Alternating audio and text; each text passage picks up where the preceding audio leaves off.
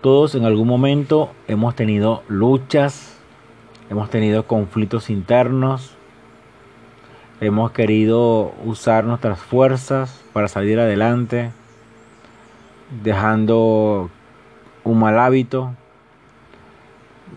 buscando santidad en nuestras vidas, queriendo escapar de situaciones, de problemas, errores, fallas que tenemos, tanto en la parte emocional como nuestra área de conducta. Hacemos cosas que no agradan a Dios, nos comportamos de maneras que no son propias de un hijo de Dios. Hay una lucha interna entre querer hacer la obra de Dios, querer hacer la voluntad de Dios y otra lucha que es el querer hacer lo malo, el querer hacer lo contrario a Dios. El apóstol Pablo es un hombre que tuvo un encuentro personal con Jesucristo, transformó su vida y comenzó un servicio a Dios maravilloso. Él llegó a ser el segundo hombre con más influencia después de Jesucristo en el cristianismo. Y él plantea este problema. Muchos de los cristianos lo callamos, muchos cristianos no hablamos de nuestros problemas, de nuestros pecados, de nuestras fallas, de nuestra infidelidad a Dios. Pero Pablo lo plantea muy bien. Y él dice, el apóstol Pablo se dio cuenta que en, en nuestros cuerpos no mora el bien ni hacer el bien. Pero en nuestro interior, en nuestro espíritu, sí queremos hacer el bien. Él dice en Romanos 7:19, porque no hago el bien que quiero, sino el mal que no quiero, eso hago. Y si hago lo que no quiero, ya no lo hago yo, sino el pecado que mora en mí. Esto nos enseña que el mal está dentro de nosotros. Todos tenemos esto de querer siempre hacer el mal. Pero en nuestra parte interna, en el espíritu, nos deleitamos en Dios y amamos a Dios y buscamos las cosas de Dios. Pero nuestro cuerpo, su comportamiento se revela contra la ley de Dios. Y el pecado nos toma preso, nos toma como cautivos, como sus, sus lacayos, sus esclavos para hacer el mal. Y esto es la lucha de todos los días. Cada día tenemos esta lucha. El apóstol Pablo tenía esta guerra en su mente, en su vida, en su corazón, en su cuerpo, y gritó, Miserable de mí, ¿quién me librará de este cuerpo de muerte? Y la respuesta vino cuando dijo, Gracias doy a Dios por Jesucristo, Señor nuestro. Todos en su mayoría hemos aceptado a Jesucristo. Si usted no le ha aceptado aún todavía, simplemente usted debe reconocer que Jesús murió en la cruz para pagar todos sus pecados.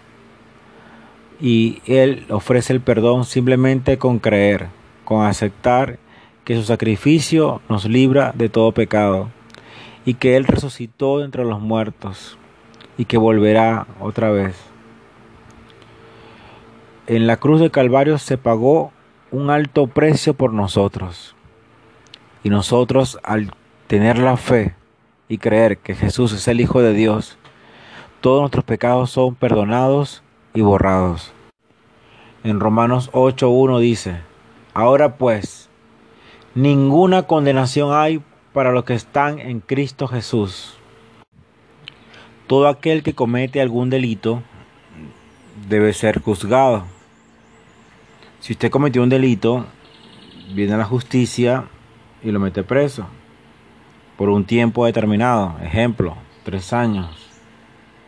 Después de cumplido los tres años, usted sale en libertad y ya usted no puede ser más condenado porque ya cumplió su delito. Ya usted pagó el mal que hizo, ya usted pagó el castigo que hizo siendo privado de libertad. Si nosotros creemos en Jesucristo, esto quiere decir que estamos juntamente con Él, estamos en Él. Si estamos junto a Cristo, unido a Cristo, espiritualmente hace más de dos mil años en la cruz del Calvario, usted fue condenado junto con Cristo. Ya el pecado que usted cometió, toda aquella vida de maldad, ya fue condenada y ya se pagó por eso que, que hicimos.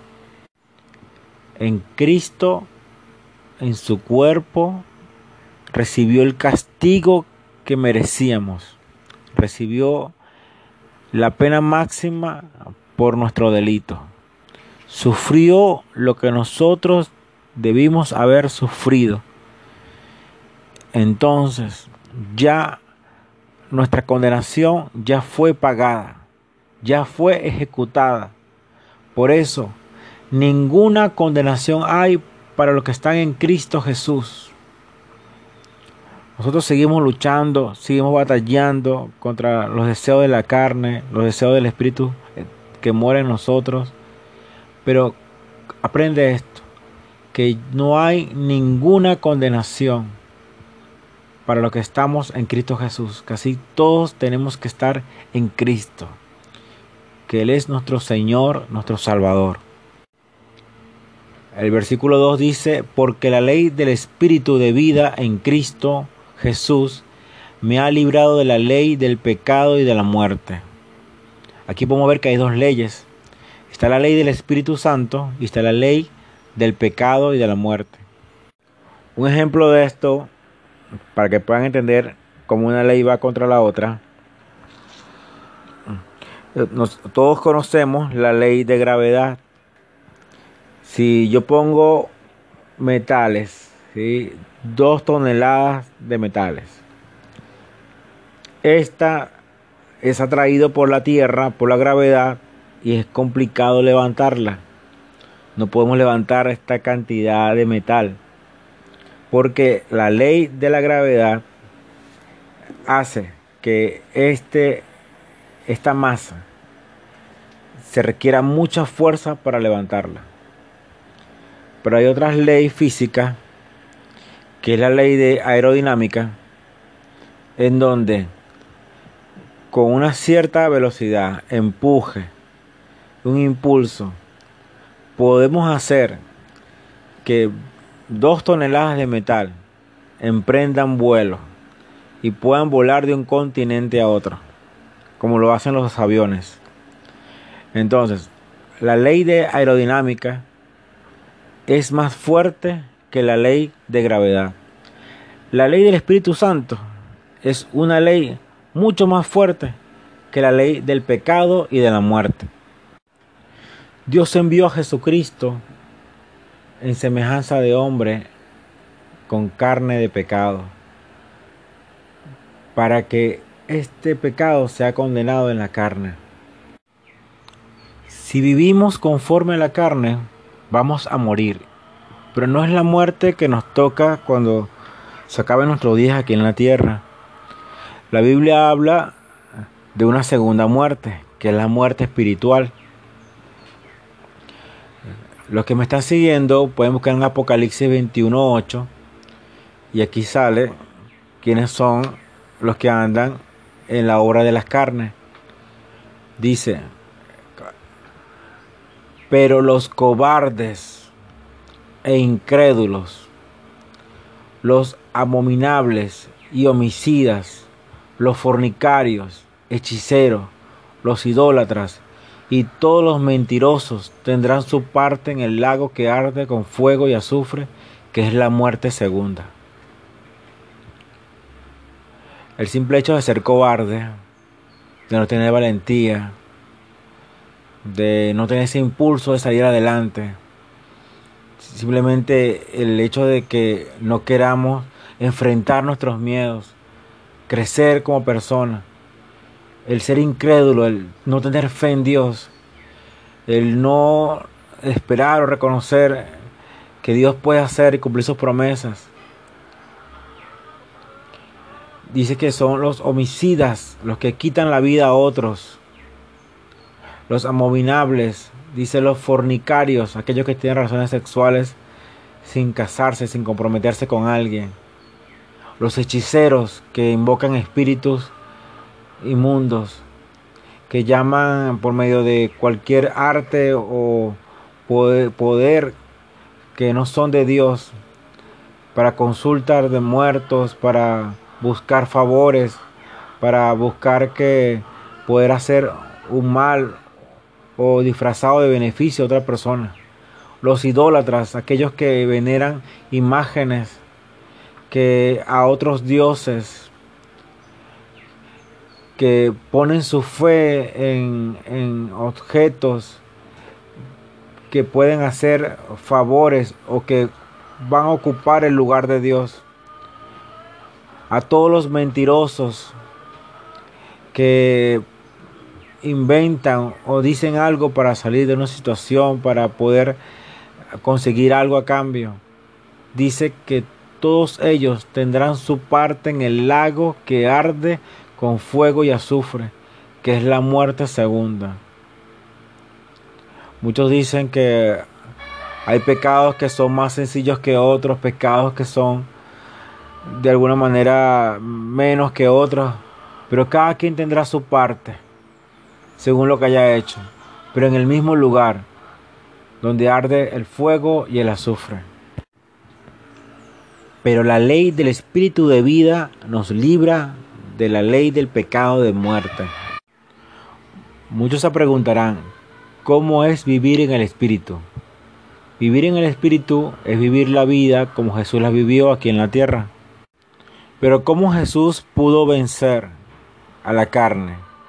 ¿Cómo Cristo pudo vivir completamente en el Espíritu y poder dominar todos los deseos de la carne? Recordemos que tenemos dos naturalezas. Nuestra naturaleza carnal y la otra naturaleza espiritual. En el verso 5 dice, porque los que son de la carne piensan en las cosas de la carne, pero los que son del Espíritu en las cosas del Espíritu. Ahora pensemos qué piensa usted. ¿Qué ocupa la mayor cantidad de pensamientos en su mente? Desde que se levanta hasta que se acuesta. ¿En qué está pensando usted? ¿En las cosas del espíritu o en las cosas de la carne? Las obras de la carne podemos encontrarlas en Gálatas 5, 19 al 21 donde dice, todo el mundo conoce la conducta de los que obedecen a sus malos deseos. No son fieles en el matrimonio. Tienen relaciones sexuales prohibidas, muchos vicios y malos pensamientos. Adoran a dioses falsos, practican la brujería y odian a los demás. Se pelean unos con otros, son celosos y se enojan por todo. Son egoístas, discuten y causan divisiones. Son envidiosos, se emborrachan y en sus fiestas hacen locuras y muchas cosas malas. Les advierto, como ya había hecho antes, que los que hacen esto no formarán parte del reino de Dios. Cada uno de nosotros vamos a pensar, ¿Alguno de nosotros está en un acto de esto que acabo de mencionar? ¿Alguno de nosotros tiene algo de lo que se dijo aquí? Es tiempo de arrepentirnos, de clamar a Dios para que nos ayude y podamos salir de esta situación. Solamente con el poder de Dios podemos hacerlo. Mas la obra del Espíritu Santo es mas el fruto del Espíritu es amor, gozo, paz, paciencia, benignidad, bondad, fe, mansedumbre, templanza. Contra tales cosas no hay ley. Gálatas 5, 22, 23.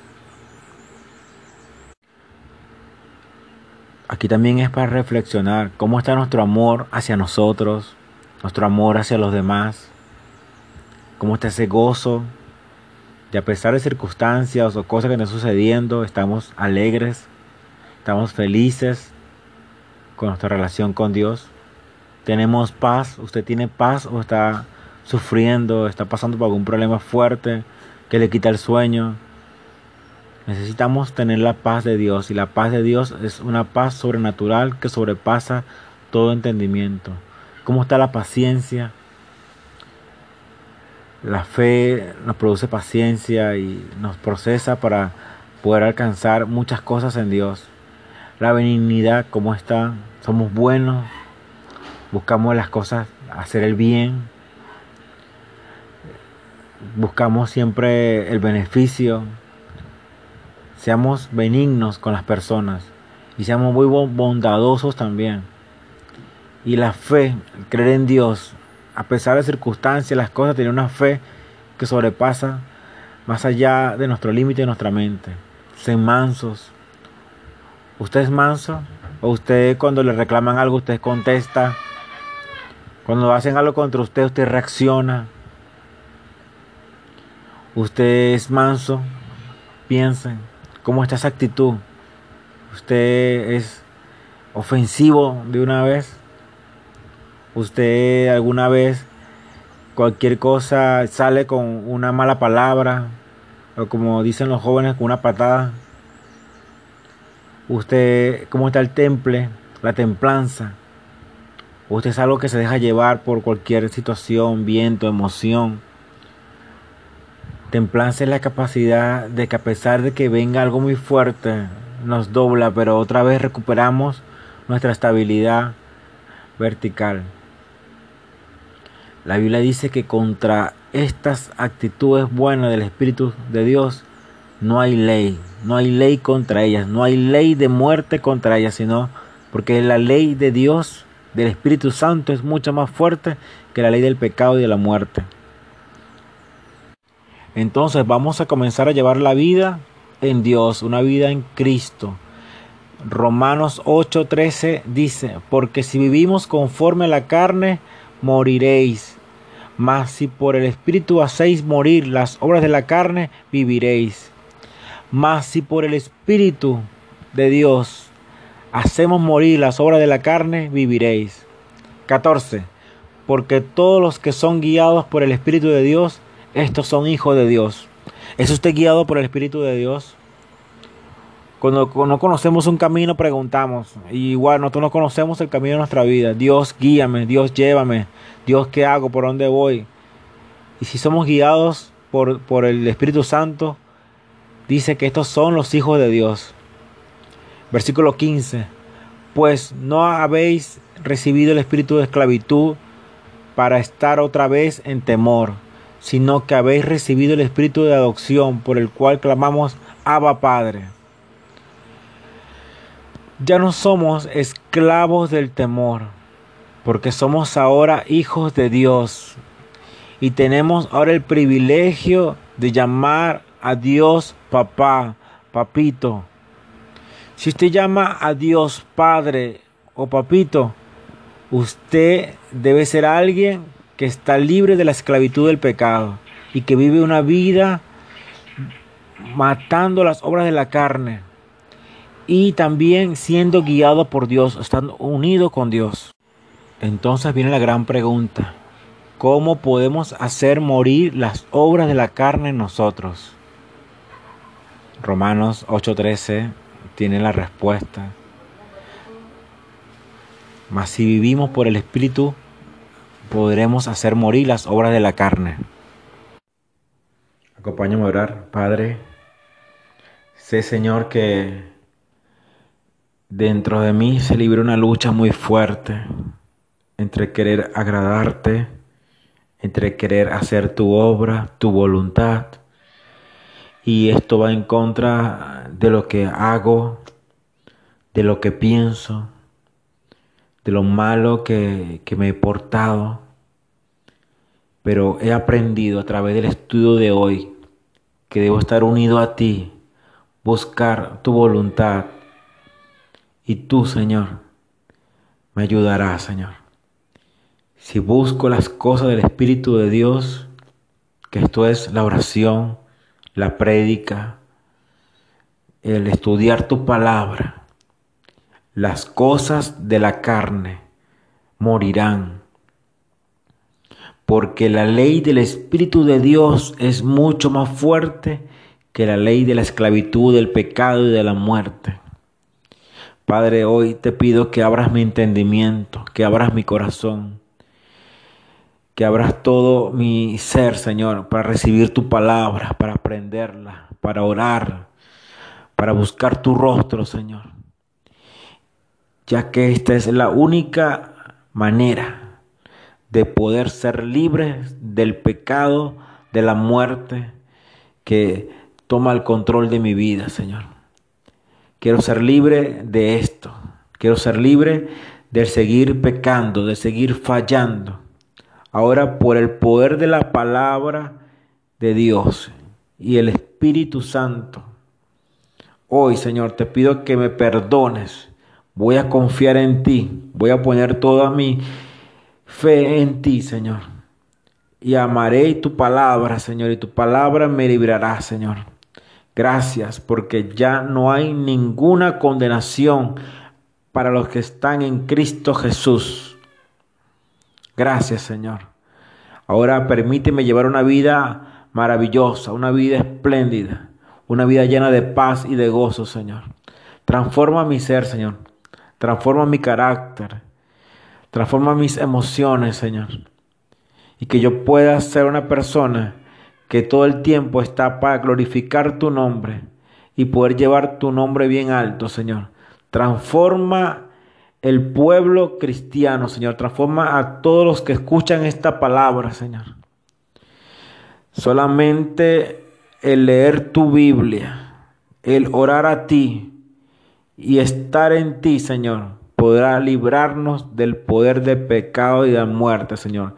Que todos los días nos busca, todos los días quiere otra vez esclavizarnos, quiere retrasarnos, Señor.